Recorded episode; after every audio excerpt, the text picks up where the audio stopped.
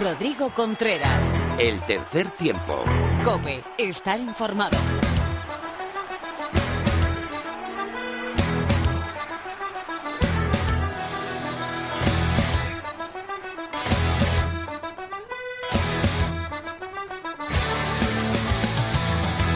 Hola, ¿qué tal? Bienvenido a la entrega 124 de tu programa de rugby oval en la radio. Bienvenido al tercer tiempo de cope.es.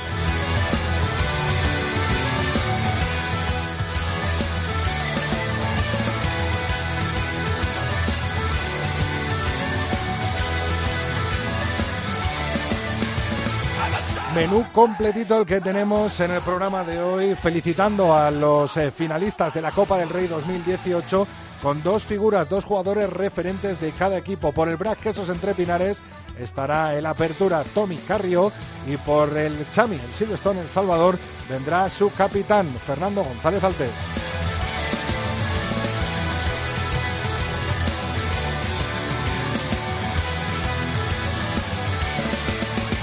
También viajamos hasta Australia. Juanjo Vispe nos cuenta la actualidad de esa serie mundial disputada tanto por los Leones y por las Leonas del Seven en el eh, Sydney World Seven Series. Estará Juanjo Vispe con su objetivo de la cámara y a pie de campo.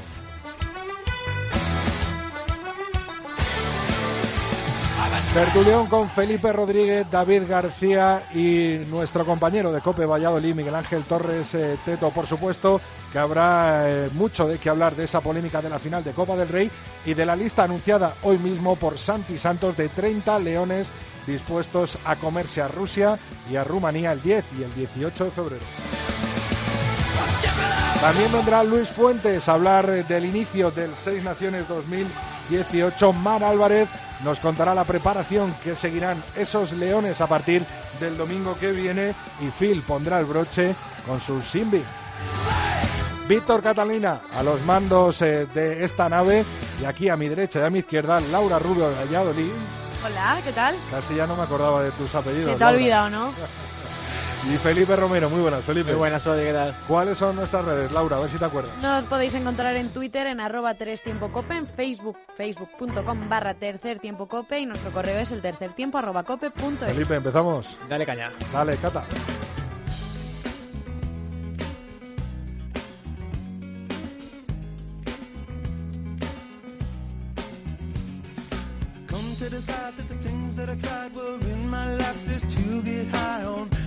Alone, come get a little known, but I need more than myself this time. Step from the road to the sea to the sky, and I do believe that we rely on. When I lay it on, come get to play it on, all my life to sacrifice.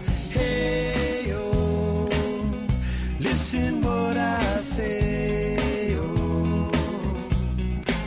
Laura, ¿te gustan los Hot, eh? Me encantan. Ya lo sabía yo, ya lo sabía yo. Bienvenida de nuevo. Gracias. Bien hallada.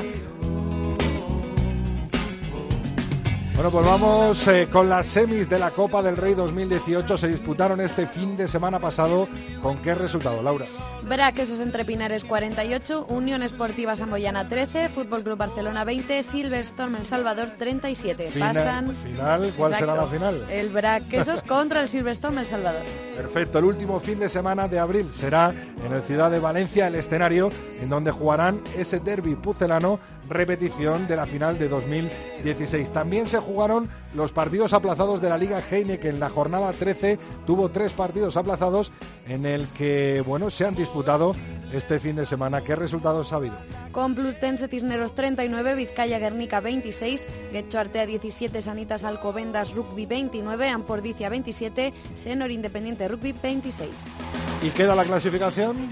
Pues Braquesos entre Pinares lidera la clasificación con 71 puntos, le sigue el Silverstone El Salvador con 70, Sanitas Alcobendas Rugby tercero con 54 puntos, Senor Independiente cuarto con 53, Unión Esportiva Samboyana quinta con 41, Ampordicia sexto con 40, Fútbol Club Barcelona séptimo con 38, Vizcaya Guernica octavo con 29, igual que el Complutense Cisneros noveno, décimo mm, el Club de Rugby La Vila con 24 y cierra la tabla el Hernani con 23 puntos y el Guecho Artea con 9.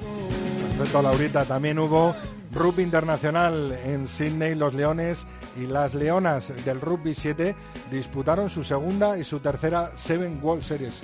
¿Cuáles fueron los resultados? ¿Cómo les fue a Pues ambos? los Leones del Seven acabaron decimosextos y últimos, perdieron el último partido frente a Escocia por 21 a 14 y bueno, mejor resultado para las Leonas que han acabado sextas también en las series mundiales de Sydney. A pesar de esa derrota en el último partido frente a Francia por 5 a 19, pero bueno, ya nos contará Lorena más detalles. Por supuesto, pues vamos a por el rugby femenino con Lorena López. I ain't happy. I'm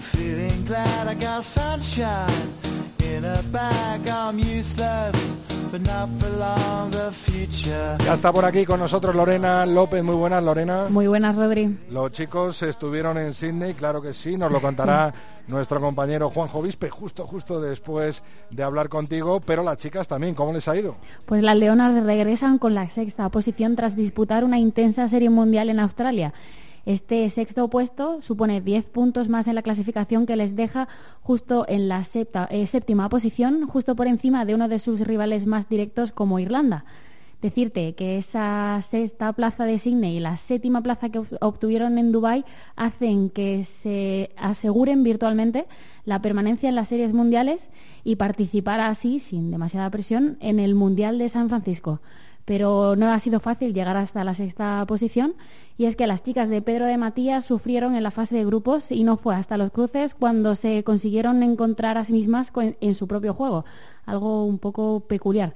Se encontraron más cómodas y se notó porque al ganar a Estados Unidos se les vio más seguras de sí mismas y además esa seguridad les dio el pase a la final de plata. Y allí se allí tuvieron que pelear por el quinto puesto ante Francia. Y bueno, como te puedes imaginar, en la pelea por el quinto puesto, si han venido con el sexto, no les fue muy bien. Y es que obtuvieron un 5-19 y decirte que gracias a la recién llegada a la lista Ingrid Algar pudimos maquillar ese, ese marcador. Y bueno, para volver a ver a las Leonas en una serie mundial habrá que esperar hasta el 21 y el 22 de abril, que será cuando se dispute la serie de Kiyatsuyu. ¿Qué tal les ha ido a las chicas eh, de la Liga Iberdrola? Pues Rodri Majadahonda está imparable. Las chicas de José Antonio eh, Cábanas han vuelto a ganar y además consiguieron el punto bonus que les asegura el puesto de líder. Lo hacían 34 a 26 ante el CRAT Universidad de La Coruña y suman así además su séptima victoria consecutiva. Muy de cerca le sigue el Olímpico de Pozuelo, quien también protagonizó una importante victoria con bonus ante INEF Le Hospitalet 0 a 33. Pero he de decirte que este encuentro estuvo marcado por las ausencias que ambos equipos sufrieron de jugadoras claves que se encontraban en Sydney disputando esta serie mundial. Y además deja bastante preocupadas a las catalanas que se encuentran en la séptima posición de la tabla, es, es decir, el puesto de promoción. Cisneros eh, consiguió remontar eh, un primer ensayo de Quecho Artea y se llevó la victoria 22-15 que las coloca como terceras, mientras que Guecho rasca el bonus defensivo y se acerca solo y se queda a solo un puntito de Inef Le Hospitalet. Y quien a su vez también aprieta a un Sanse que no consiguió superar a las Leonas, a las Dragonas y eso que estaban en casa. ¿Cómo quedaron los marcadores entonces? ¿Cómo fueron? Inef Le Hospitalet 0, 33 Olímpico de Pozuelo, Sanses Crun 13, 31, 15 Hortaleza, Complutense de Cisneros 22, 15 Guecho Artea, CR Majada Onda 34, 26 CRAT Universidad de La Coruña. Como bien has dicho, Majadahonda lidera la clasificación con 37 puntos, le sigue las chicas de Olímpico de Pozuelo 35 y luego Cisneros, Crat, Universidad de La Coruña, 15 de Hortaleza, 15 Sans Scrum, Ineble Hospitalet y Guecho Artea. Así es, Rodri. Lo que pasa es que este fin de semana nos vamos a quedar sin verlas porque hay jornada de descanso, así que habrá que esperar hasta el fin de del 10 y 11 de febrero. Ansiosos estamos de que vuelva esa Liga Iberdrola. Muchísimas gracias, Lorena. A ti, Rodri.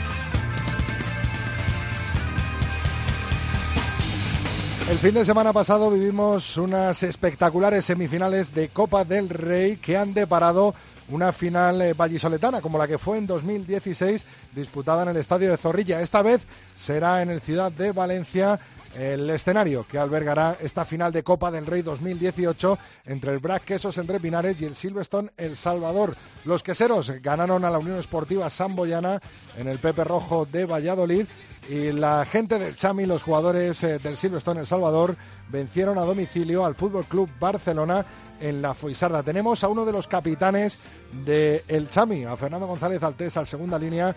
Muy buenas, bienvenido, Fernando.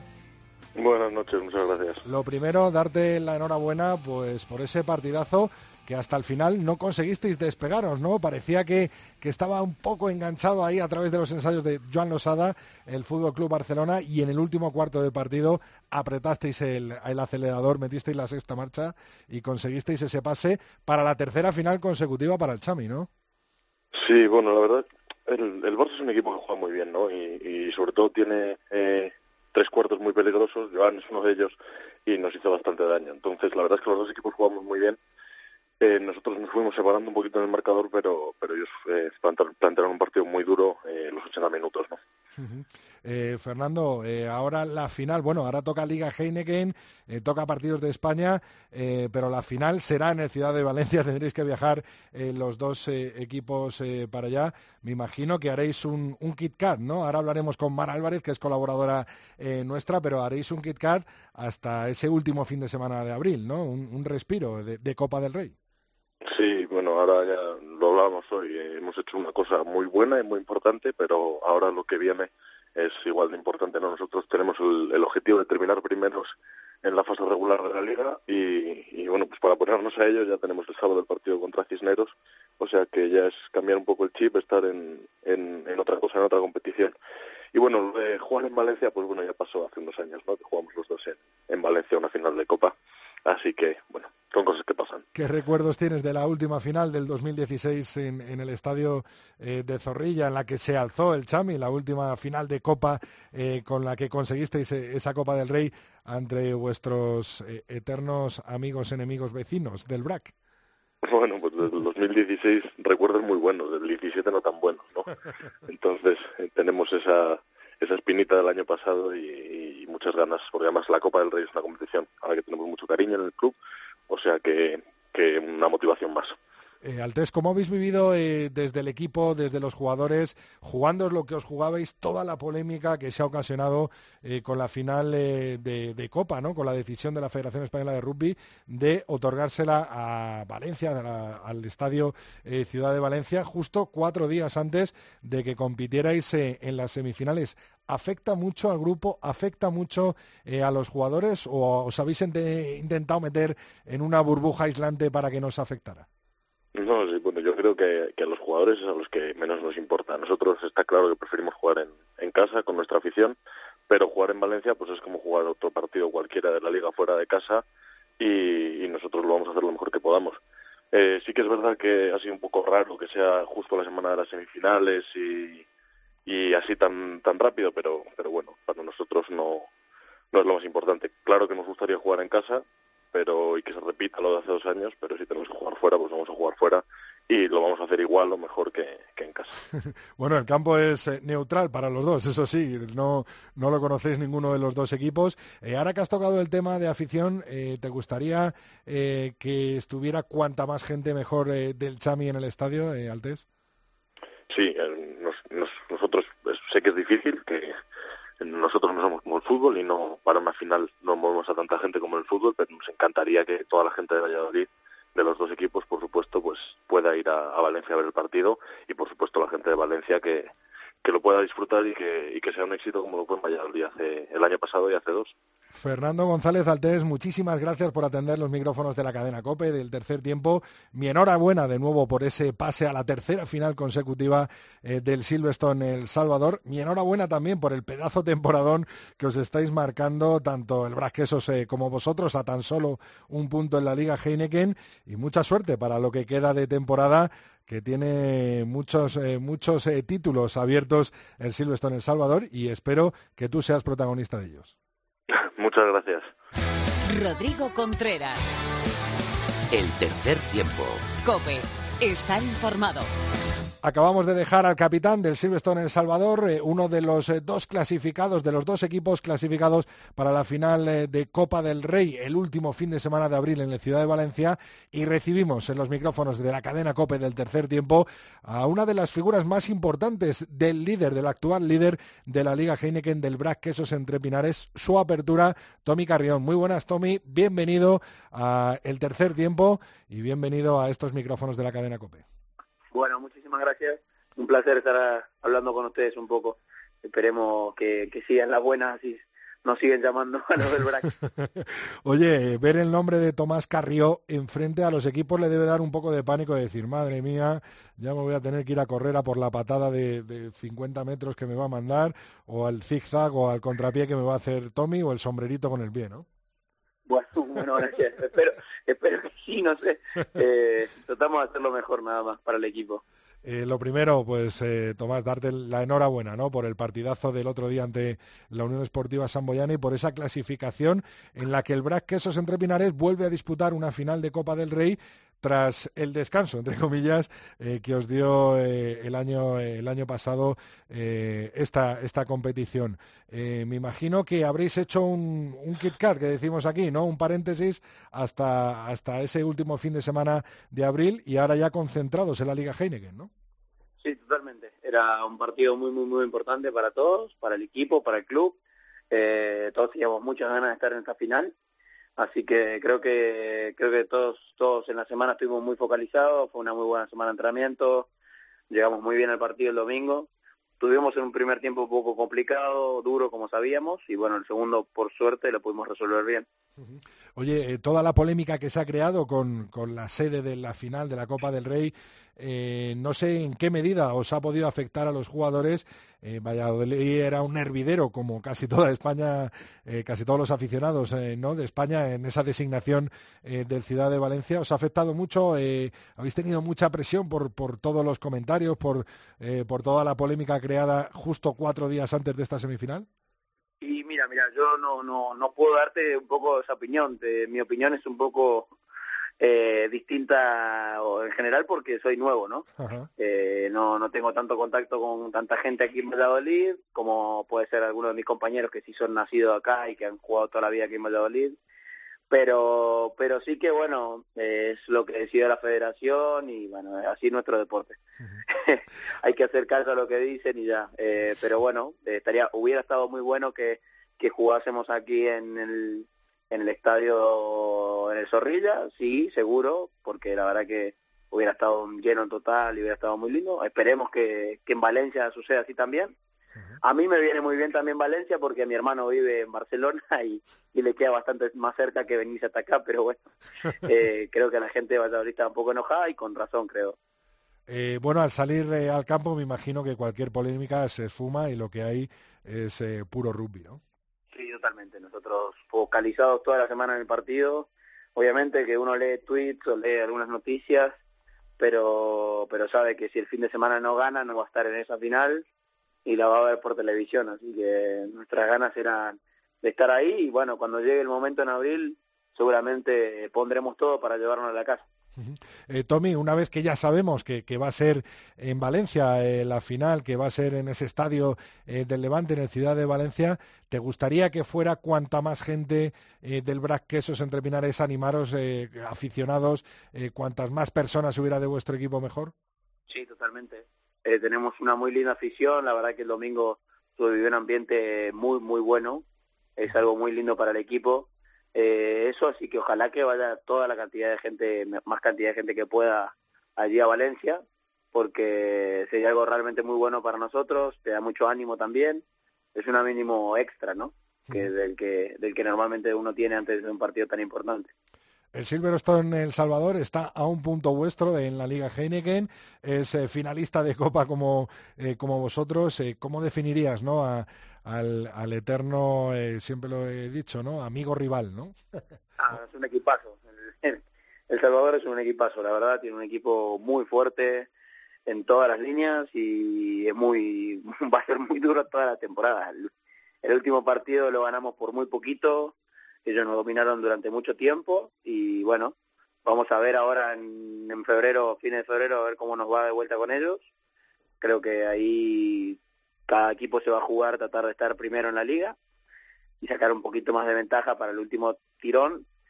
Eh, así que bueno, eh, es un muy bueno, es un muy buen rival que tengamos, o sea, es muy bueno para nosotros que tengamos un rival tan fuerte, porque ya que al lado de casa, ¿no? así que está, es algo muy bueno para nosotros, creo que y también es muy bueno para ellos que estemos nosotros.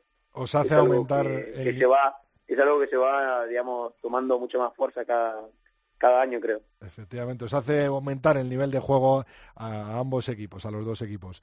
Eh, Tommy, Tomás eh, Carrió, muchísima suerte para todo lo que queda de temporada. Como le he dicho a Fernando González Altés, espero que seas protagonista de, de esas finales eh, y de los posibles títulos eh, a los que opta el BRAC Quesos Entre Pinares, el gran favorito para ganarlo todo este año. Un abrazo muy fuerte, estás en tu casa, estás en el tercer tiempo.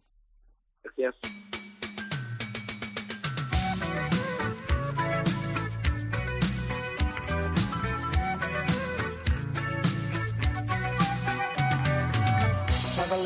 Traveling in a fighter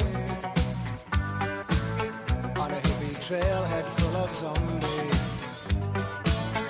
I met a strange lady, she made me nervous. She took me in and gave me breakfast. And she said, Do you come from a land down under? Where women go and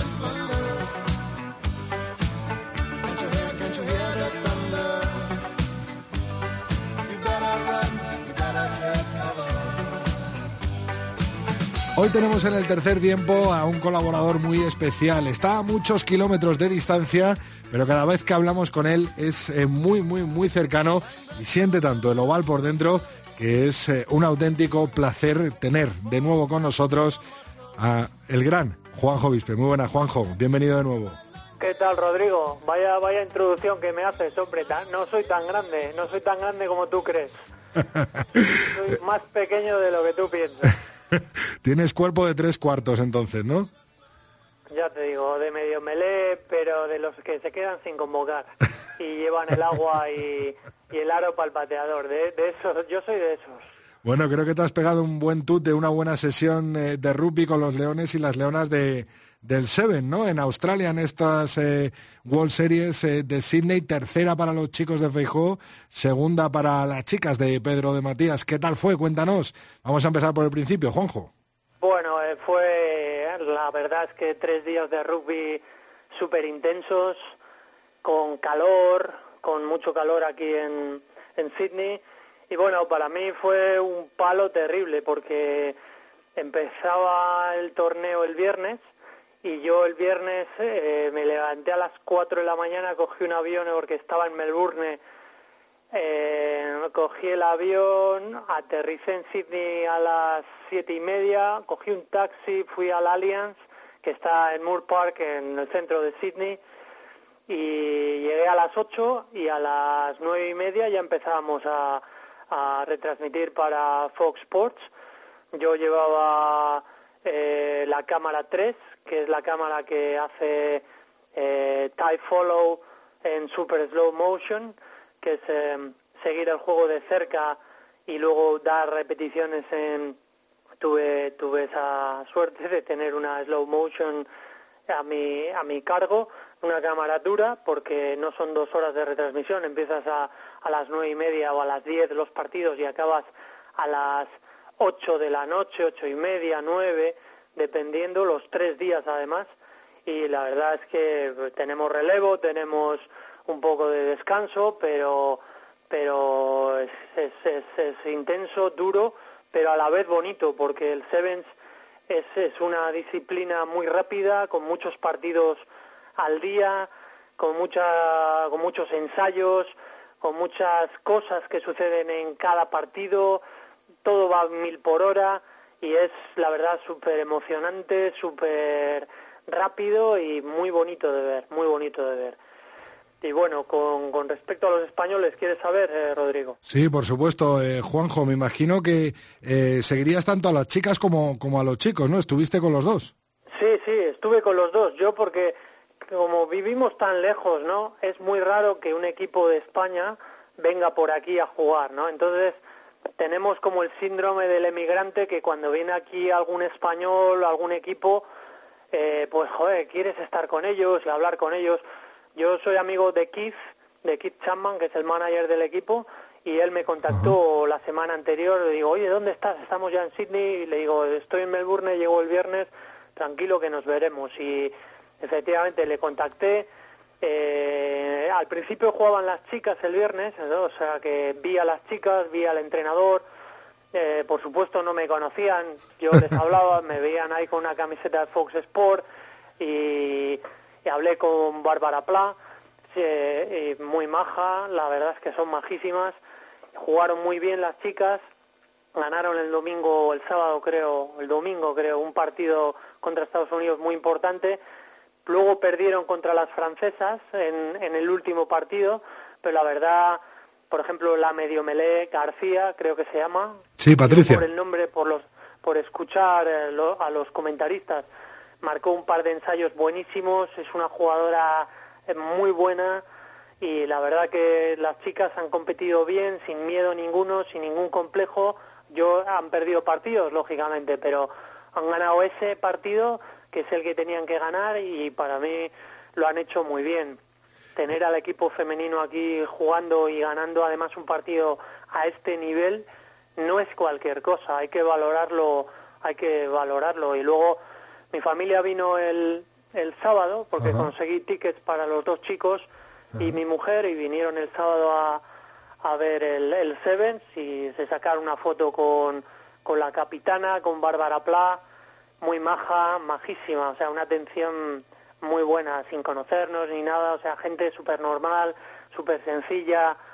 Buah, es, es, un, es un placer tratar con, con este tipo de, de jugadoras, ¿no? Igual que algunos futbolistas que se ven por aquí, Juanjo, lo mismo, pero bueno. Uf, no quiero hacer ni la comparación, no quiero ni pensar, o sea, no quiero, no quiero ni pensar en ello, o sea, es, es que es, es una cosa, es una cosa brutal, o sea, Oye, Juanjo, y- centrarnos en el rugby. Eso es, y en cuanto a los chicos, eh, bueno, peor suerte, ¿no? Para los chicos de Pablo Fijó, ya has dicho que, que contactaste con eh, Keith Chapman y me imagino que también estarías, ¿no? Con el Mister y con los eh, jugadores que nos llevaron hasta los Juegos Olímpicos de 2016 en, en Río. Eh, bueno, una experiencia también total, ¿no? Sí, yo también quiero hacer una lectura positiva de, de la actuación de los chicos, ¿no? Porque, mira, hace tres años yo trabajé por primera vez en el evento aquí en Sydney y estaba Portugal, estaba Georgia y yo decía, "Joder, ¿dónde está España? ¿Dónde está España? Si está Portugal, está Georgia, ¿por qué España no está aquí? Estaba Rumanía, estaban, bueno, todos los que hay ahora, ¿no? El eh, hace el año pasado no pude venir, pero tampoco estaba España el año pasado. Y este año por primera vez vienen aquí a competir contra los mejores. O sea, están a un nivel para estar aquí tienes que ser muy bueno y tienes que competir contra selecciones que son buenísimas, que tienen muchísima más experiencia en el Sevens. Luego no es fácil competir aquí porque te estás pegando y estás jugando contra los contra los mejores. El jugar aquí y dar la cara está muy bien, está muy bien, es un es un triunfo ya y pese a perder los cinco partidos eh, mm, es muy positivo tener a un equipo que venga a Sydney a jugar el Sevens contra los mejores. Oye, Juanjo, eh, para poner la puntilla, para poner el, el broche final, eh, ¿qué destacarías de, de estos dos torneos, tanto en mujeres como en hombres? Eh, algo que haya cogido, ese foco que con el que estabas enfocando tú, esa cámara que tenías tú en- entre, entre mano y mano, eh, ¿qué, anécdota destacarías o qué imagen de, de estas Seven World Series en, en Australia, en Sydney? Eh, o sea, hay partidos que realmente vives la, la tensión, la emoción, la fuerza que, que desprenden estos jugadores y luego el ambiente que se genera en la grada, que es un ambiente que la gente va disfrazada, va a pasárselo bien, no hay Qué ni bueno. un solo incidente, la gente se desfasa aquí en el Sevens, que es una cosa, es una cosa muy bonita de ver, ¿no? Oye, ¿viste? Y bueno, la verdad es que Sí. ¿Vas a escaparte a Hamilton o, o a Brisbane a, a volver a ver a las chicas o, o ya es demasiado? No puedo, no puedo porque yo también trabajo aquí cuando me llaman, de vez en cuando los fines de semana y no puedo, no puedo, no puedo, no puedo. Yo de, yo he ido al, al Sevens porque trabajaba Claro.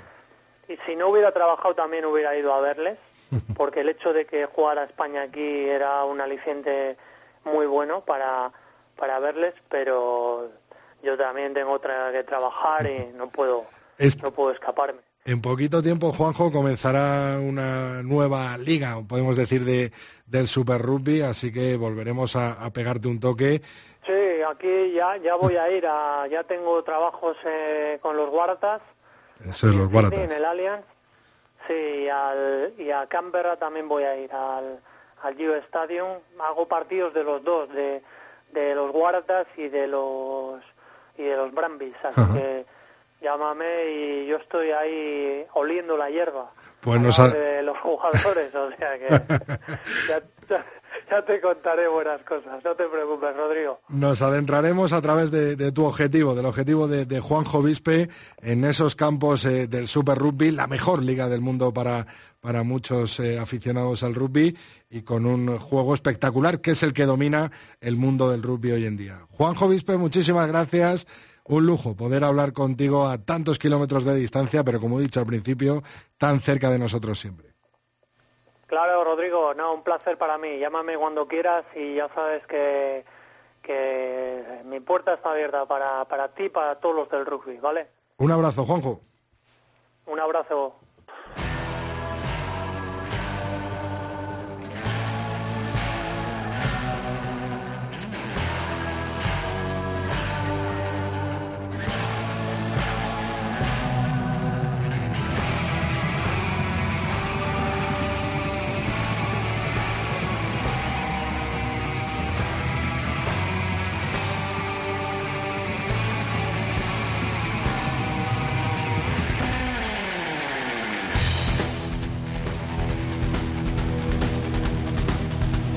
Parece que va a llegar el apocalipsis, pero no, llega lo mejor de la temporada de rugby con nuestros expertos en el tertulión del tercer tiempo de la cadena COPE. David García de Misiones Deportivas, muy buenas, bienvenido. Buenas tardes, saludos ovales. También tenemos a Felipe Rodríguez del blog de rugby de Calá, muy buenas, Felipe. Muy buenas, ¿cómo estáis? Miguel Ángel Torres Teto de COPE Valladolid, compañero, muy buenas. Buenas tardes, Rodri. Madre mía, lo que nos espera a partir de ahora con partidos de España, con Copa del Rey, Liga Heineken, las Leonas, etcétera, etcétera. Vamos a empezar por lo que ha copado todos los lugares de las redes sociales, internet, periódicos, etcétera, etcétera, en esta última semana. La final de Copa del Rey se disputará en el Ciudad de Valencia el último fin de semana de abril.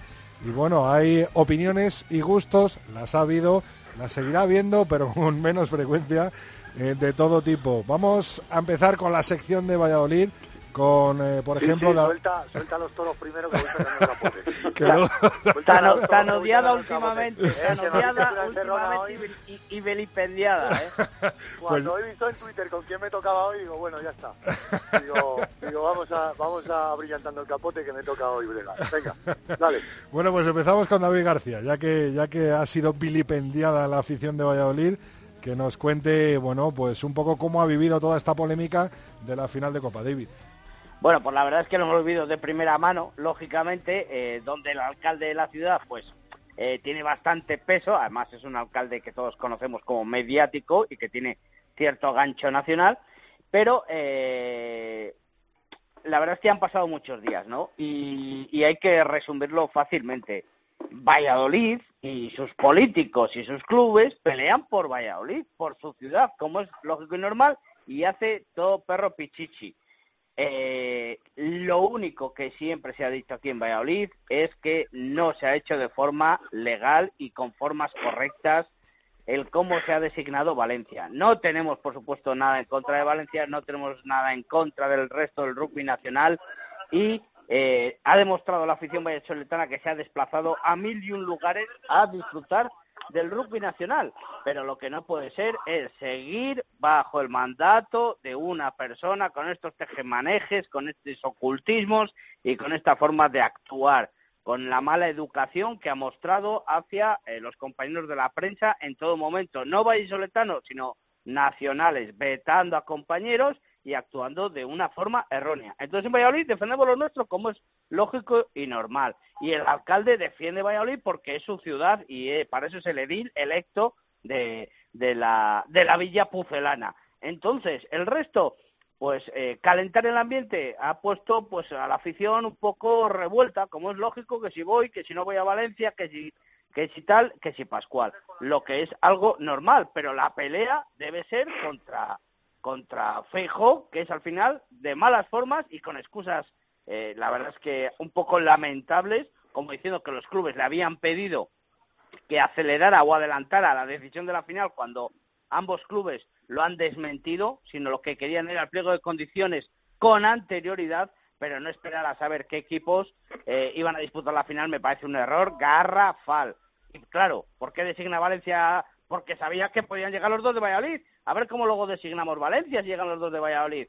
Pues así, se la ha montado, imagínate lo que hubiese sido el lunes. David, eh, una vez eh, hecha la decisión por parte de la Federación Española de que se jugara en la ciudad de Valencia tres días eh, antes de la disputa de las semifinales, hoy en día, en la actualidad, ¿crees que deberían viajar las dos aficiones pucelanas hasta Valencia y llenar el ciudad de Valencia con gente de toda España y con la máxima representación pucelana?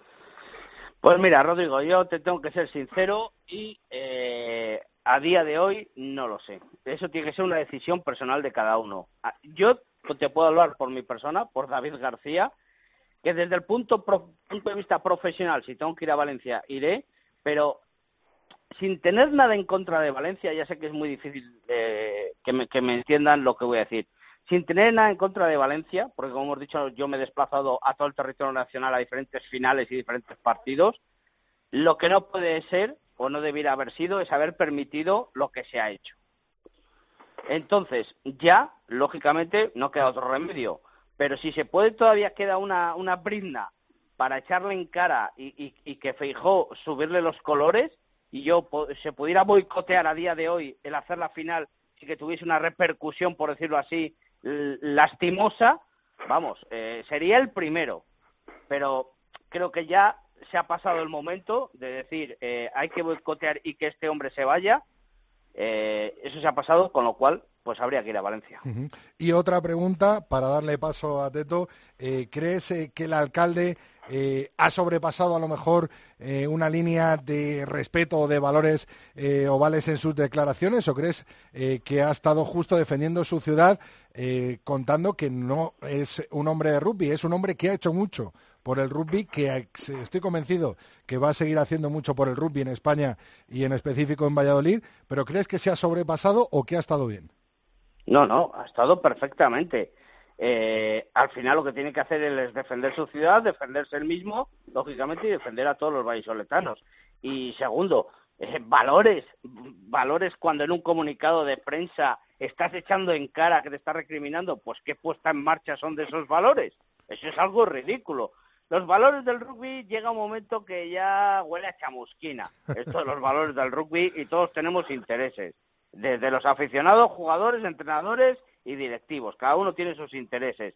Lo que hay que tener es respeto. Y si el máximo mandatario del rugby nacional no tiene respeto, porque hay que respetarle a él. Cuando falta al respeto a compañeros de la prensa de Valladolid o nacionales, falta el respeto a los aficionados vallisoletanos, porque esto es un insulto directo a los vallisoletanos. Eh, me tilden como me tilden, pero el designar cuatro días antes de saber es un respeto total y absoluto a Valladolid, al rugby vallisoletano y al rugby español, porque hoy es Valladolid, mañana veremos a ver quién es, que ya no es la primera. Teto, vamos a darle la palabra a Felipe para que haya un poco de, eh, disparidad en, ciudades españolas. Felipe, tu opinión a raíz de, esta gran polémica por, por la designación de la final de Copa en el Ciudad de Valencia. No estoy de acuerdo con David en dos cosas. La primera, dice que no, que no se ha hecho esto de forma legal. Hombre, legales. Otra cosa es que nos metamos en, lo moral o en lo, o en lo justo.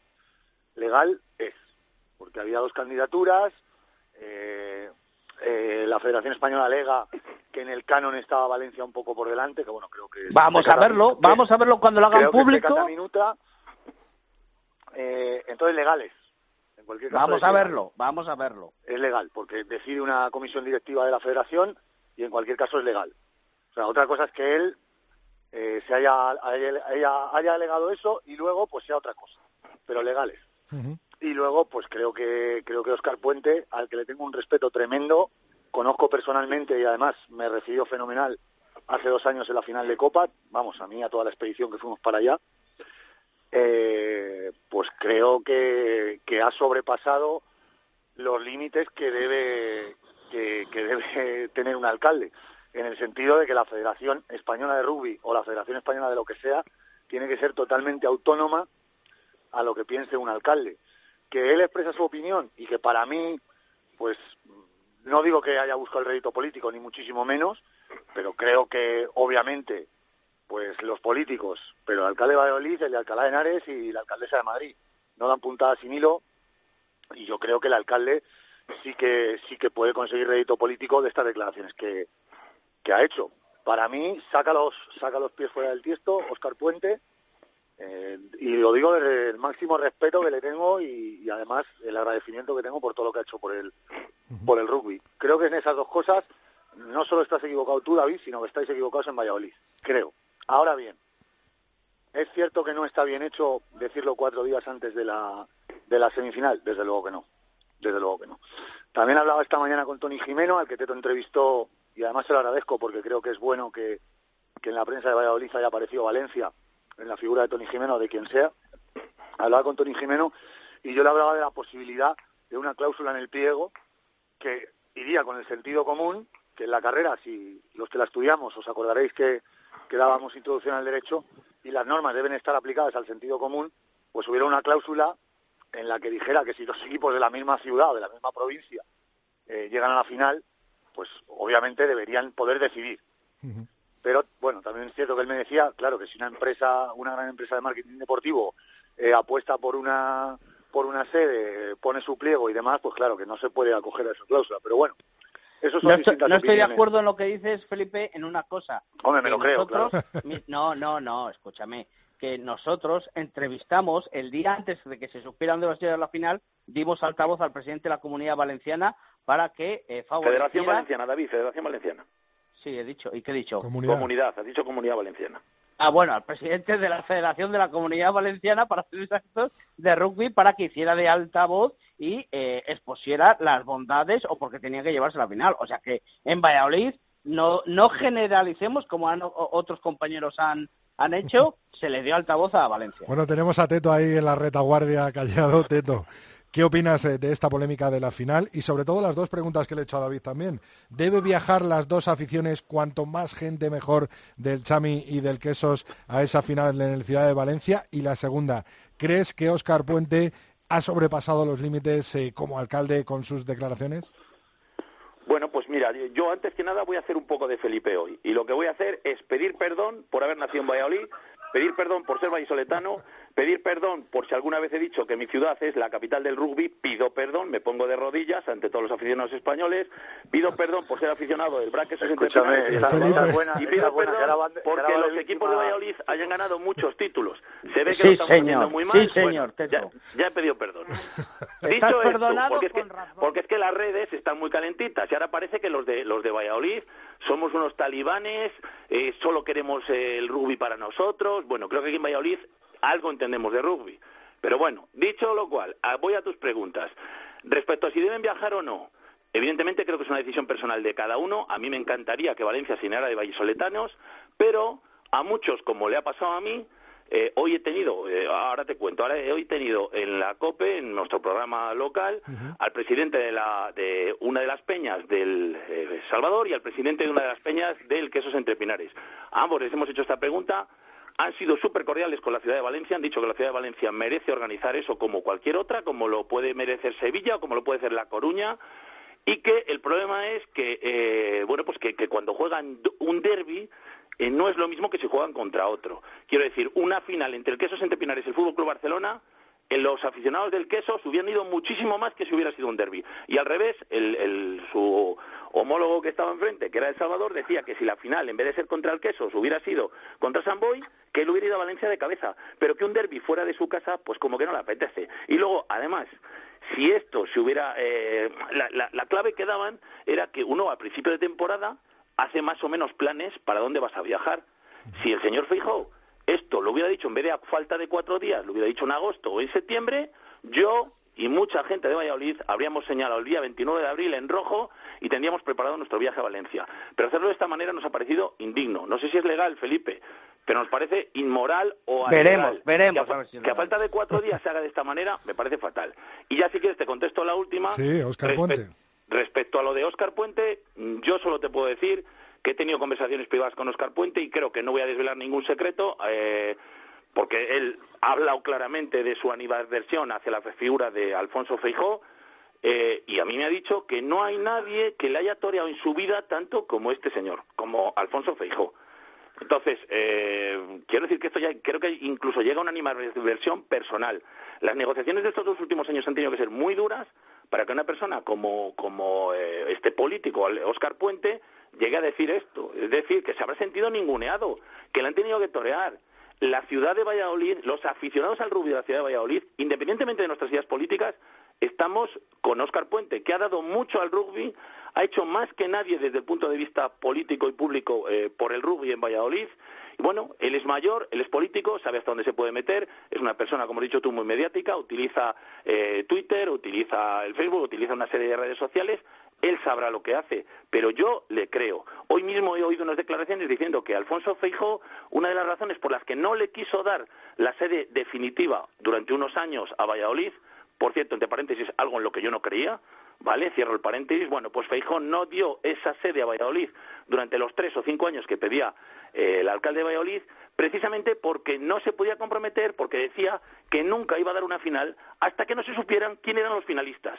Qué casualidad que este año lo hace y además lo hace a cuatro días de la final. Señor Fijó, usted está llevando muy bien el tema económico en la Federación Española de Rugby.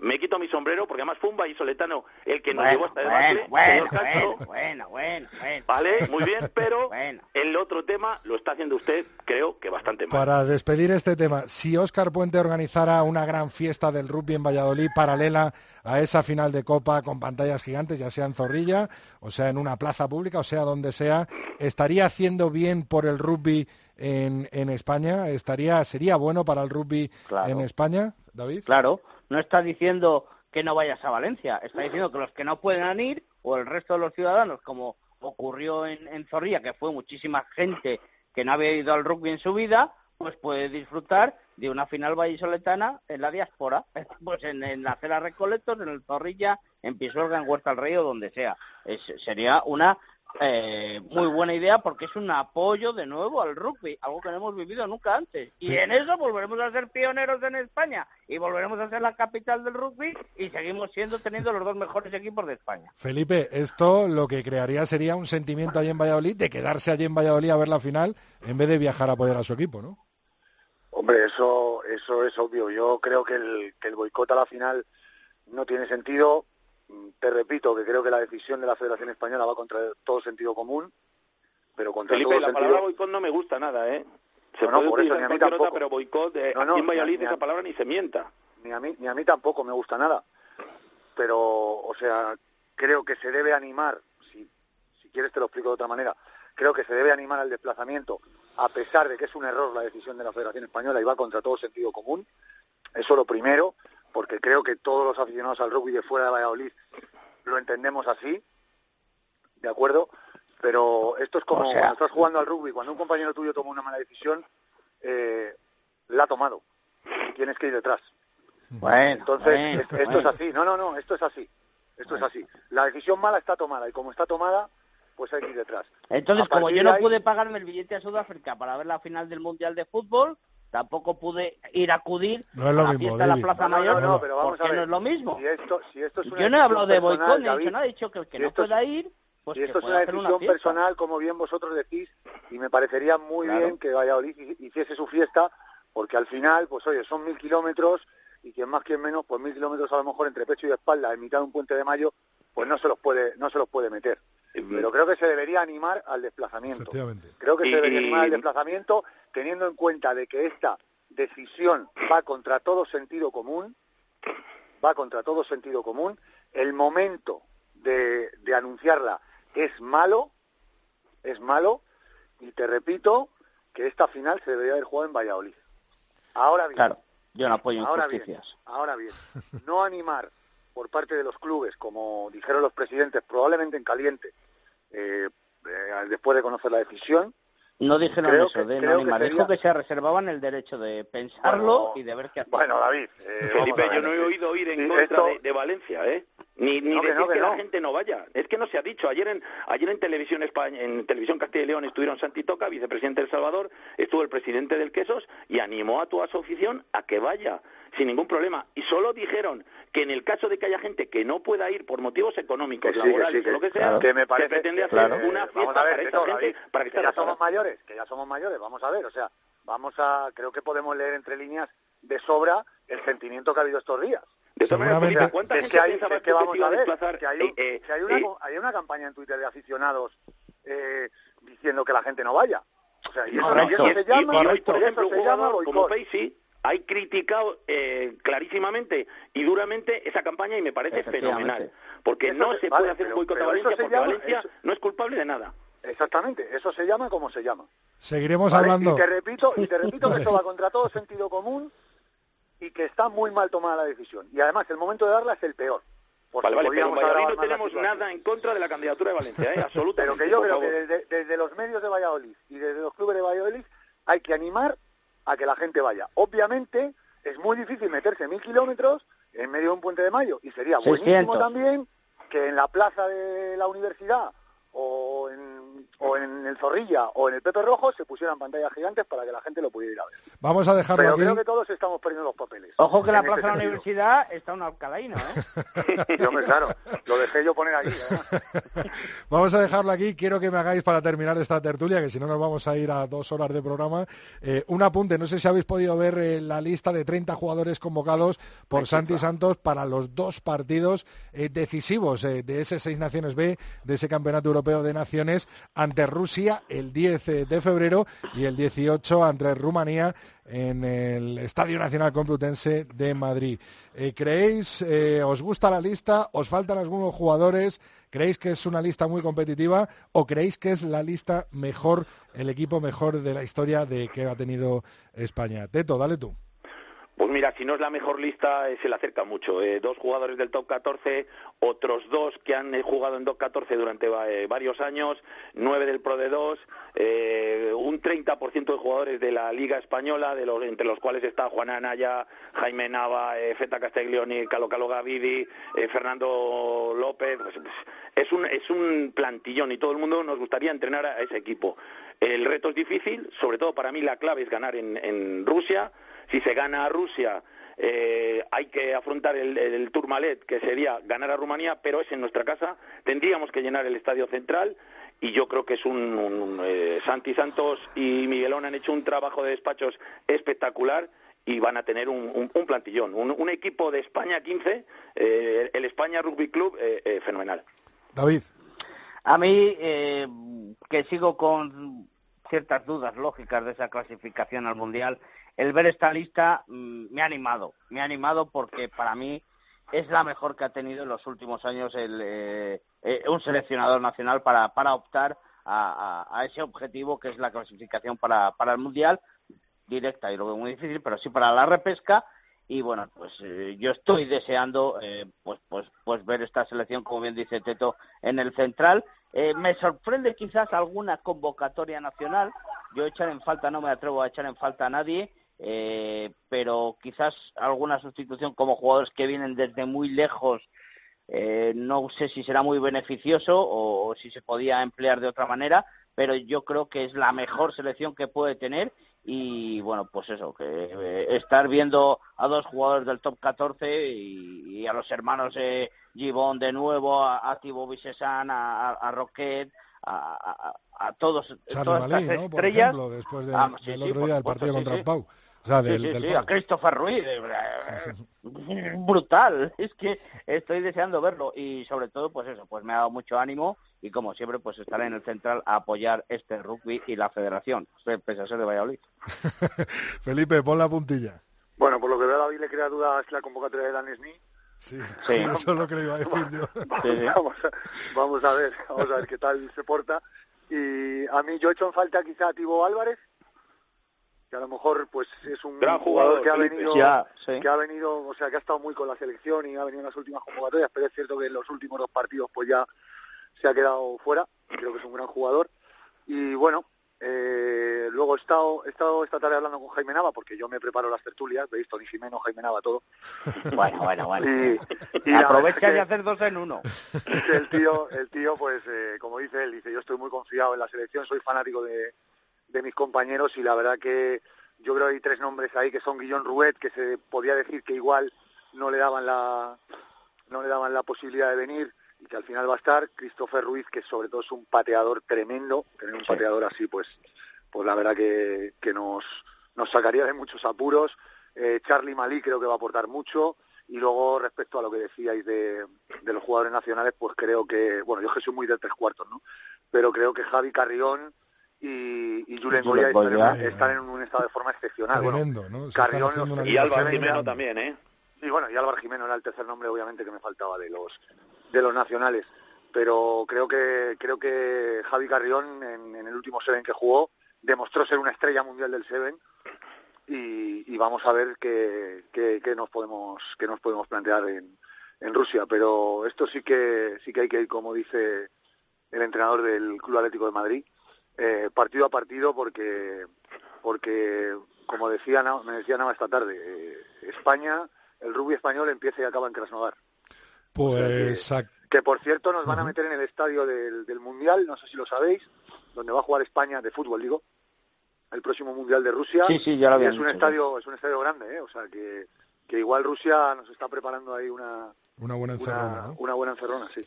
Pues aquí lo vamos a dejar, eh, tremenda tertulia con eh, Felipe Rodríguez, con David García y con Miguel Ángel Torres eh, Teto. Seguiremos hablando, claro que sí, largo y tendido, Copa del Rey, Liga Heineken y sobre todo esos partidos de España que comienzan el día 10 en Krasnoyar, eh, como bien cerraba la tertulia Felipe, y con los que estaremos todos apoyando y el 18 en esa fecha, bueno, fundamental para el devenir de la selección española de rugby en el Estadio Central de la Universitaria, en el que tiene que ser un hervidero total y ganar ese partido a Rumanía. Muchísimas gracias a los tres chicos, mucho rugby, ¿eh?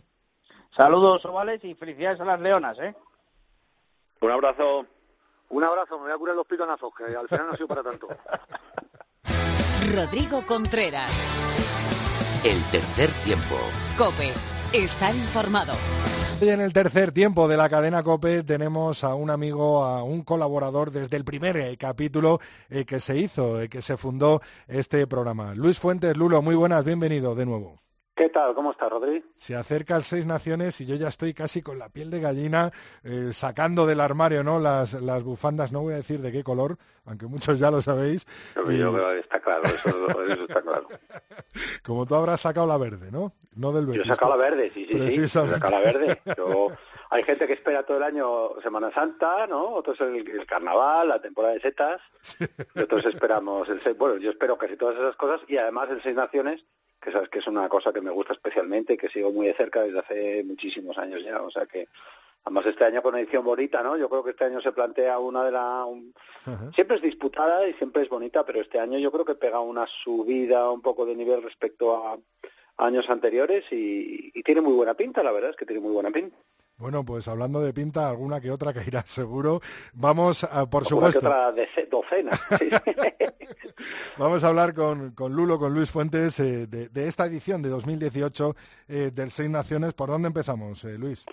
Pues mira, vamos a empezar por orden, vamos a ver los equipos que en qué punto llegan cada uno de los seis equipos y si te parece vamos por orden eh, ascendente, desde el que los expertos, las casas de apuestas, los aficionados dan como menos probable que gane hasta el primero y así que el, yo creo que todo el mundo entonces, ¿no? todo el mundo coincide en que Italia es la que llega una vez más más floja al torneo, en cierto modo es eh, es normal, es el equipo que tiene el récord peor de seis naciones, es el más reciente. Eh, los clubes lo están haciendo bien en la Copa Europa, están un poco mejor en las competiciones europeas, pero bueno, el año pasado fue un poco debacle Italia, dejó un- una sensación mala y la lectura buena de esto es que con poco que hagan este año pues van a mejorar lo que lo que hicieron en la última edición. Eh, tiene un entrenador interesante, con sí, irlandés, creo que está Mike Cat también en el, en el departamento, en el equipo técnico. Eh, ya les vimos el año pasado sacando el máximo provecho del reglamento. Recuerdo que hicimos el programa con Alhambra en el que explicábamos, ¿no? El que explicaba Alhambra cómo los italianos no entraban al rack para evitar eh, que entrasen ciertas reglas y cómo dejaron cogieron con el pie cambiado a los ingleses. Esas son las artimañas que van a utilizar los italianos porque yo creo que entrando al juego abierto y de tú a tú, pues va a ser difícil para ellos medirse. Siempre han utilizado bien el reglamento y, y bien por ellos, pero vamos, va a ser complicado ver a los italianos haciendo un papel como el que hacía Italia hace unos años. No está el equipo muy bollante.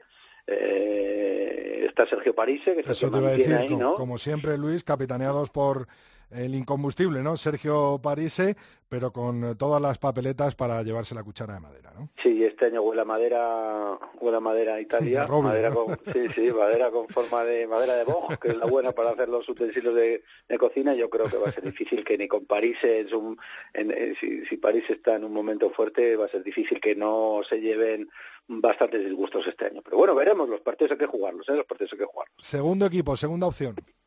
Pues mira, sorprendentemente, no tanto, este año lo que dan los expertos, los críticos, los periodistas que estoy yo mirando, eh, al segundo por la cola, es Francia. Francia que está renovando equipo, acaba de cerrar etapa, tiene un nuevo entrenador, eh, Jacques Brunel.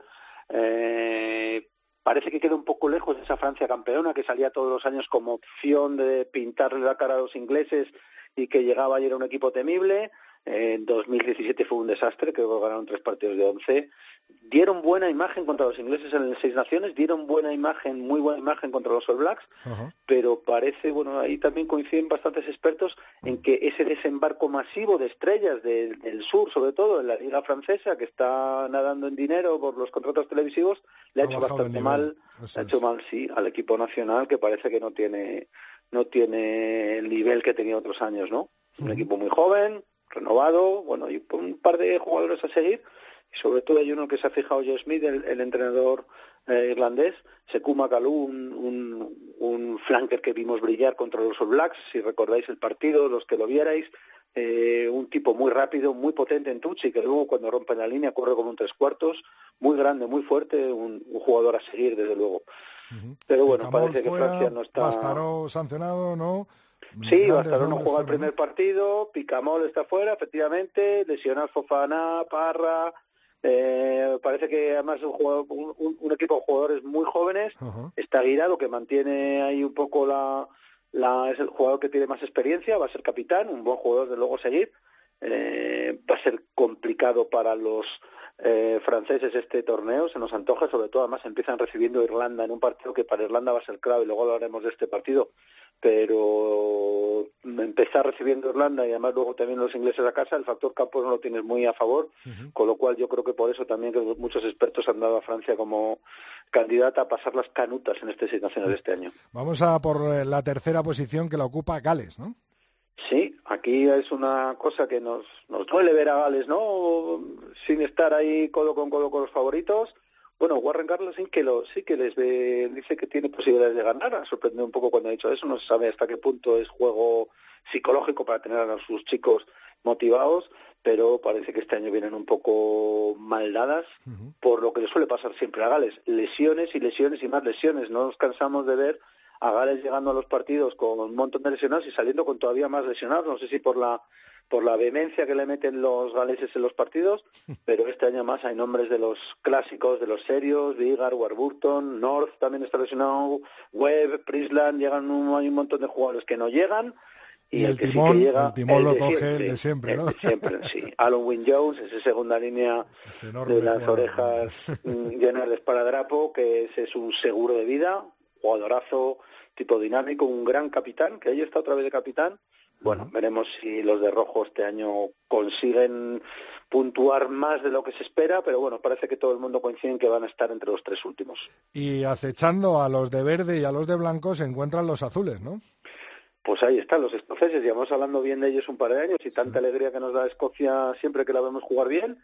Hace unos años la duda era si se iba a jugar la cuchara de madera eh, con Italia o directamente la iba a ganar sin necesidad de que los italianos hicieran ninguna ninguna cosa fuera de lo normal. Bueno, esos tiempos han pasado. Eh, Escocia ha hecho unos muy buenos partidos este último año. Han puesto en aprietos a los neozelandeses, o al menos han mostrado un buen nivel contra los neozelandeses. No, mister, Cambian ¿no? de entrenador, además, un nuevo entrenador. Eh, Bert Potter se, se fue, ha dejado un muy buen trabajo hecho y el nuevo Gregor Townsend parece que la idea que tiene es seguir con ese trabajo, con lo cual tiene buena pinta lo que viene desde, desde Escocia. Eso es una, siempre una buena, una buena noticia. Optimismo en, en, en las filas eh, del Cardo y bueno... eh, A ver, nivel- es que han ganado a Australia dos veces, es que han ganado a Irlanda y es Sí, que sí, han puesto a, a los All Blacks en apuros y tienen una fecha, yo creo, marcada en el calendario desde hace un montón de días, que es que la Calcutta Cup se juega en Edimburgo, vienen los ingleses eh, por primera vez, yo creo me parece que de 2008, hace nueve años, me parece que no ganan la Calcutta Cup los escoceses, este año se ven con ganas y se ven con posibilidades, Inglaterra es mucha Inglaterra, pero Escocia también es mucha Escocia y Murrayfield es un sitio que que oye, si, si Escocia despliega el juego que tiene, el que le vimos, por ejemplo, el año pasado contra los irlandeses, que estuvo mitad serio y mitad pícaro, ¿no? En algunas de las, eh, de las fases del juego estuvieron muy listos. Si algunos de los jugadores que tienen, que realmente este año se juntan tres o cuatro, sobre todo en la línea, entre medios y, y, y juego de la línea, Phil los- Russell, que a mí es un jugador que me Los encanta. grandes rom- nombres, ¿no? Leido también, Sí, sí. ¿no? Laidlaw tiene jugadores muy buenos, de mucho nivel. Tiene un talón de Aquiles que es eh, la melee. Ahí los ingleses, por ejemplo, yo creo que les van a les van a hacer mucho daño y aparte van con tienen bastantes lesionados en la primera línea y en cuanto se les lesionen algunos de los que quedan van a tener que meter gente con muy mucho menos experiencia. Así que eso es a lo que se enfrenta Escocia este año. Eh, hay optimismo, hay confianza. Fíjate que yo soy de los que creo que puede haber sorpresa Esa y Calcuta, me ¿no? tengo muchas ganas de ver esa Calcuta, sí, muchas ganas. En quinta posición, eh, eh, bueno, amenazando al gran eh, trono inglés, se cuentan los irlandeses, ¿no? Pues sí, que llegan con siete victorias, me parece, en los últimos partidos. Un último seis naciones eh, que, si recordáis, empezaron perdiendo contra Escocia y acabaron ganando Inglaterra. Fueron de menos a más. Eh, con los clubs, además, están brillando, en- están jugando muy bien en las competiciones europeas. Suelen llegar un poquito más descansados los jugadores que juegan en, en- en la liga en la que juegan los equipos irlandeses que los equipos ingleses, por ejemplo. Llegan los jugadores un poco más descansados, con menos lesiones. Tiene un par de lesiones importantes porque tiene fuera a Son O'Brien y a Jamie Haslip que lleva ya muchos meses fuera.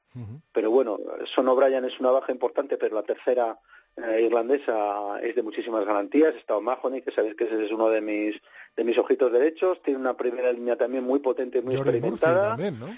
¿El qué, perdona? Jordi Murphy, digo. Y está Jordi Murphy, por supuesto, sí, sí, hay mucho nombre ahí interesante, está CJ Stander, está, hay una tercera muy interesante y una delantera que, que es muy dinámica, que puede hacer frente a la delantera inglesa, y luego tiene esa pareja de medios que han funcionado muy bien los últimos años, que han funcionado muy bien con los Lions, eh, si a Sexton además los franceses no le rompen la cara en los cinco primeros minutos del partido, que es lo que suele ocurrir, este año que no está Bastaró, a lo mejor está más tranquilo Sexton, pero si funciona esa pareja, esa bisagra, y si funciona la delantera, puede funcionar todo el equipo muy bien. Eh, curioso que no está Cebo este año, no está jugando en Irlanda y es política del, del entrenador de Joe Smith no, no, no llamar a los que están fuera. pero bueno, Irlanda debuta en París este sábado y yo creo que eso puede marcar mucho el devenir de Irlanda. Si Irlanda gana en Francia, que es algo factible, digamos que los tres siguientes partidos tiene en casa a Escocia y tiene a Gales, creo, eh, con lo cual digamos que el calendario estaría a favor para que pudieran llegar con cuatro victorias a jugarse el Gran Slam en Twickenham. Es Jugarse una todo en posibilidad es. eh, que es real y este año pues, pues nos podemos encontrar con que se juegue en el torneo y el Gran Slam Irlanda e Inglaterra. En Twickenham en lo que puede ser además en San Patricio. O sea ya si, si gana Irlanda yo ya nos vemos por los, por los bares. Ya, y si pierde Irlanda ya estaremos en los bares. O sea que tampoco es complicado encontrarme a mí ese día. El gran favorito para revalidar el título Inglaterra, ¿no? A ver, el gran favorito, Eddie Jones, que es más listo que el hambre, ya ha dicho que no lo son, que viene más fuerte Irlanda y tal. La realidad es que llegan con 20 desde que cogió Jones el, el equipo ya han ganado 22 partidos de 23, que hay, Les ganó ahí Irlanda. se dice pronto, solamente Irlanda les ha ganado. Eh, Encima tienen el calendario más o menos a favor porque tienen, reciben Irlanda el último partido en casa y el único problema que pueden tener pues son las lesiones. Llegan los jugadores bastante tocados, los jugadores de los equipos ingleses bastante tocados, pero es lo único que le puede dar, yo creo, una oportunidad a los demás porque tiene una delantera temible, tiene una línea muy potente y también con talento, tienen a Farrell, eh, es un, además es un equipo que cuando les ves rara vez se les va la concentración, ¿no? Yo Irlanda, los que seguimos Irlanda sí sabemos que de vez en cuando tienen 15 minutos de, de despiste total que les, que les supone perder un partido clave, les ha pasado últimamente en Escocia, les ha pasado contra Gales, es difícil ver eso los ingleses, suelen ser mucho más demoledores, eh, bueno, yo confío en que la cosa esté más achuchada porque creo que Escocia les puede dar un susto, aunque el año pasado les metieron 61 puntos, hay que recordarlo, ¿eh? que también la cosa se dice pronto, pero puede que lleguemos al final, justo a la última jornada, decidiéndose todo en un partido maravilloso, que ese día, encima de San Patricio, pues ya te digo, eso, hay que coger sitio en los pubs aproximadamente el miércoles, ya para estar bien en buen sitio, más o menos el miércoles lo recomiendo. Calentando la silla ahí, bien. Luis, cuatro partidos esenciales eh, para ver y para marcar en rojo en el calendario de estas seis naciones. Para mí cuatro, el Francia-Irlanda del primero, que como te digo, creo que puede marcar el tono de Irlanda y las posibilidades de Irlanda y, y en aras de moral. Está la Calcuta, el sábado 24, ¿eh? en que se juega en Murrayfield el Francia-Inglaterra es el sábado 10 de marzo, ese mismo día juega también Irlanda contra Escocia, son dos partidos preciosos, es una jornada de estas de sentarse a, ver rugby hasta hartarse y por supuesto el último día, 17 de marzo, a las 4 menos cuarto creo que es, el, el Inglaterra-Irlanda, que si todo va como se espera, pues quizás esté diciendo absolutamente todo en un partido de esos maravillosos de última jornada que tanto nos gusta. Como cada vez que viene Luis Fuentes al tercer tiempo de la cadena COPE, tenemos recomendación musical. Pues mira, irlandeses. Sí, a ver.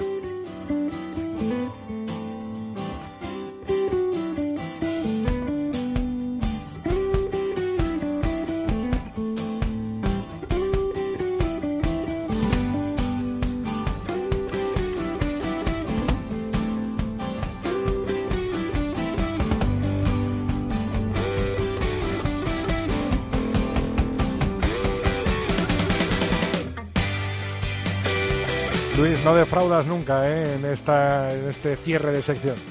Sí, ¿tú crees? Bueno, en la sección completa. seguro, seguro que te deja un mensajito. Mira, hoy grupo irlandés para a ver si los de verde nos dan alegría. Siempre nos dan alegrías, pero a ver si nos dan nada más son los Stripes, un grupo que están ahora, tocan estos días en Bilbao, Madrid y Barcelona. Eh, presentan tercer LP. El segundo fue un poco peor, pero parece que han vuelto por una senda buena.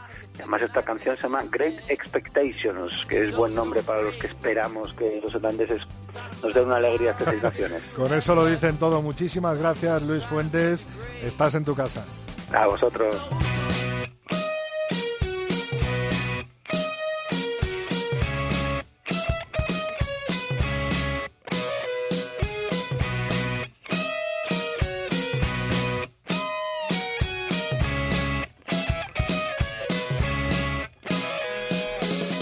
Otro martes más eh, tenemos con nosotros a Mar Álvarez. Muy buenas, Mar. Hola, Rodrigo, ¿qué tal? Vaya lista de Santi Santos, ¿eh? Da miedo solo leer los nombres uno por uno, equipazo, ¿eh? Sí, sí, muy buena pinta. Oye, ¿cuándo os ponéis manos a la obra, el lío, con la selección española de rugby? Pues empezamos la concentración el domingo a las 12 de la mañana más o menos, ya estará casi todo el mundo y ya hay entrenamiento el domingo por la tarde. O sea que desde este mismo domingo, recordamos que la Liga Heineken se jugará al completo eh, el sábado, desde este mismo domingo ya se concentrarán esos 30 leones que hemos conocido hoy en la lista de, Santi Santos y Mar Álvarez con ellos, por supuesto. Por cierto, enhorabuena por ese pase a la final de Copa del Rey. Hemos tenido a uno de, de los capis por aquí, Altés. Muchas gracias. Oye, Mar, eh, quedamos en la semana pasada en que nos ibas a explicar un poquito eh, cómo se preparan estas dos citas tan importantes, estos dos partidos de la selección española de rugby ante Rusia y Rumanía, en que nos jugamos eh, casi casi todo para el pase de Japón 2019. ¿Cómo va a ser, bueno, pues esa preparación física de cara, sobre todo, al partido de Krasnoyar en Rumanía?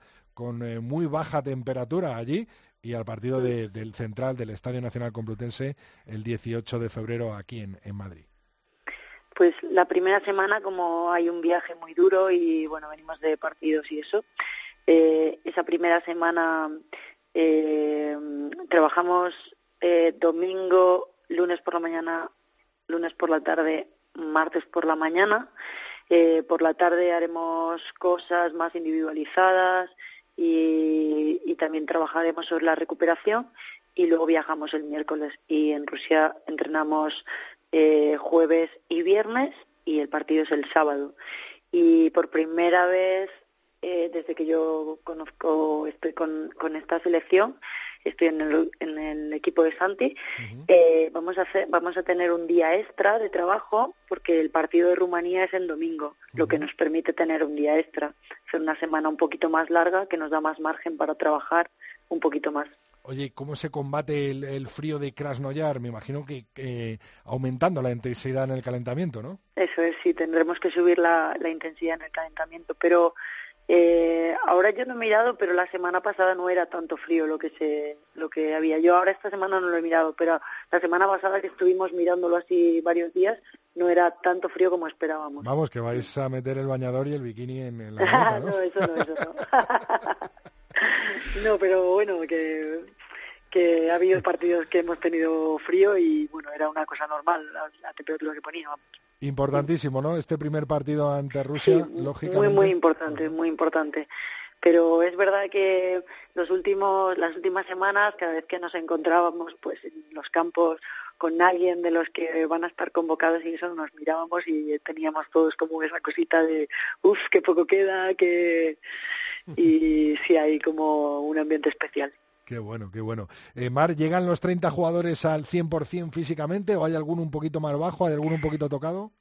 Pues esto no se puede saber porque como hay competiciones hasta el último día, hasta un día anterior, pues de momento eh, nosotros vamos pidiendo información y eso, pero tenemos que esperar al, al domingo a ver cómo llegan. De momento las informaciones son buenas, ¿no? A- Sí, eso es. Sí, de de momento ese- todos están enteros.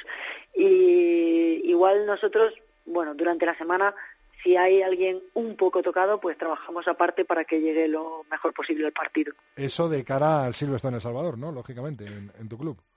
No, no, no. Cuando estamos con la selección, Ah, si hay claro, alguien tocado, esta semana, claro, claro. sí, que por ejemplo es una cosa con la que pueda jugar, o a lo mejor no esta semana, pero sí la siguiente, pues trabajamos individual para que llegue igual que los demás al partido. Bueno, pues cruzamos los dedos eh, todos, eh, Mar, para que lleguen todos enteritos tal y como están ahora mismo tras eh, la jornada de- del sábado. Y por supuesto que estamos detrás de la selección española del 15 de León en esos dos partidos tan importantes, en esas dos citas importantísimas para el Mundial de Japón en 2019. Mar, el martes que viene hablamos desde la concentración y Desde nos la cuentas, ¿no? Sí, perfecto. Nos cuentas Sí, a ver sí. si se han llegado todos enteros. Un abrazo muy grande. Sí, muchísimas gracias, un abrazo, adiós.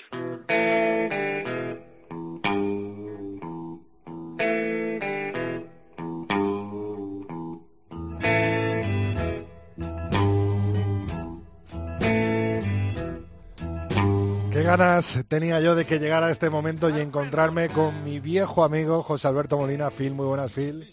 ¿Qué tal, Rodrigo? ¿Cómo estás? La actualidad manda, ¿no, Phil? La actualidad manda y nos lleva de un sitio a otro, de París a la península. Hoy, Rodrigo, porque nuestro Simbín va a ser local ibérico y, claro, goyesco, pero goyesco de la época oscura. Mira, Rodrigo, yo no creo que haya esa entelequia que se ha dado en llamar carácter nacional, pero a veces parecemos nuestra propia caricatura, o peor, nos parecemos a personajes de tragicomedia.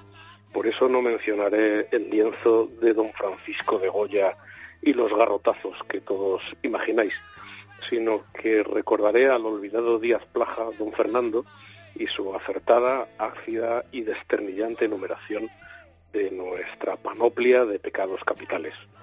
Porque el asunto, Rodrigo, hay que verlo con distancia para que no se convierta en una reacción beligerante y poco reflexiva y que nos deslicemos peligrosamente por la senda del localismo, la taifa y el agravio. Que las instituciones, y no, no sé si es mucho decir en este caso instituciones, pero sea, que las instituciones, digo, correspondientes, ni han sabido gestionar ni comunicar acaso ni justificar adecuadamente, es un hecho. Que algunos presuntos agraviados se han apresurado a rasgarse las vestiduras porque han tomado la costumbre por ley, también. Que hay quien desde su silla curul ha errado palmariamente con la elección de adjetivos, sin duda.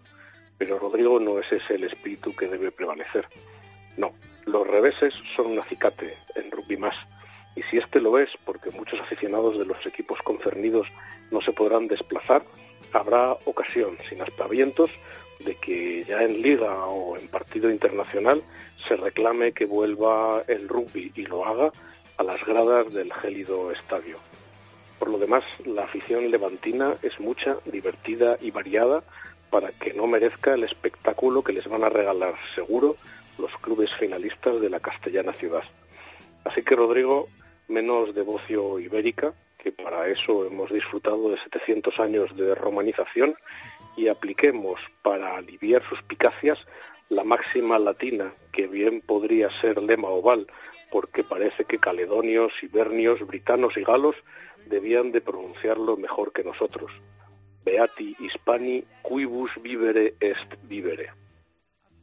Pues está claro, el Sin de Phil de esta semana, pues eh, rozando la actualidad como siempre. Muchísimas gracias, eh, Phil. Nos vemos la semana que viene, el martes que viene, en la sintonía de la cadena COPE, en el tercer tiempo.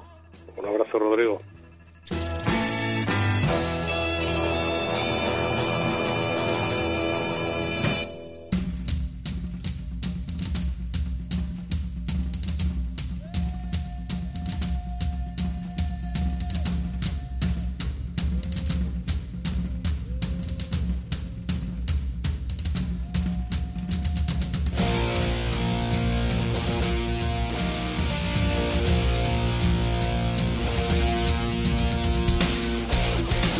Tenemos por aquí a Felipe Romero y Laura Rubio Valladolid de nuevo. Muy buenas, Laura, Felipe. Hola otra vez. ¿Qué te pasa, Laura? A mí nada, ¿qué me va a pasar? Bueno, Felipe, ¿cuáles son nuestras redes sociales? Me imagino que habrán echado humo, ¿no? Esas direcciones de correo y de redes sociales. Sí, las recordamos, podéis encontrarnos en Twitter, arroba tres tiempo cope con número, en facebook.com barra tercer tiempo cope y en nuestro mail, el tercer tiempo arroba cope.es. Felipe, como te hayas leído todos los mensajes que nos han llegado de la Copa del Rey, Mogollón. invito ahora mismo a una pinta de esas que dice Lulo, pero vamos en el irlandés de acá al lado. Sí, ha sido una, una locura el móvil todo el rato con las notificaciones saltando.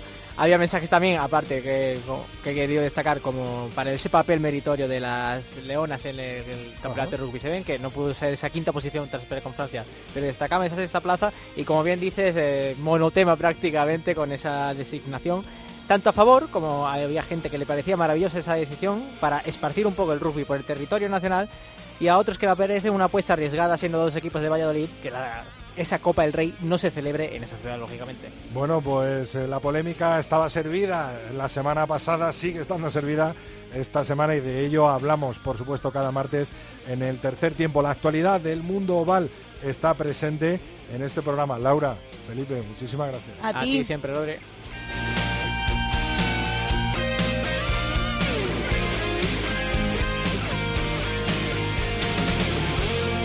La semana que viene mucho más balón ovalado en la sintonía de cope.es. Recuerda, el tercer tiempo de la cadena Cope.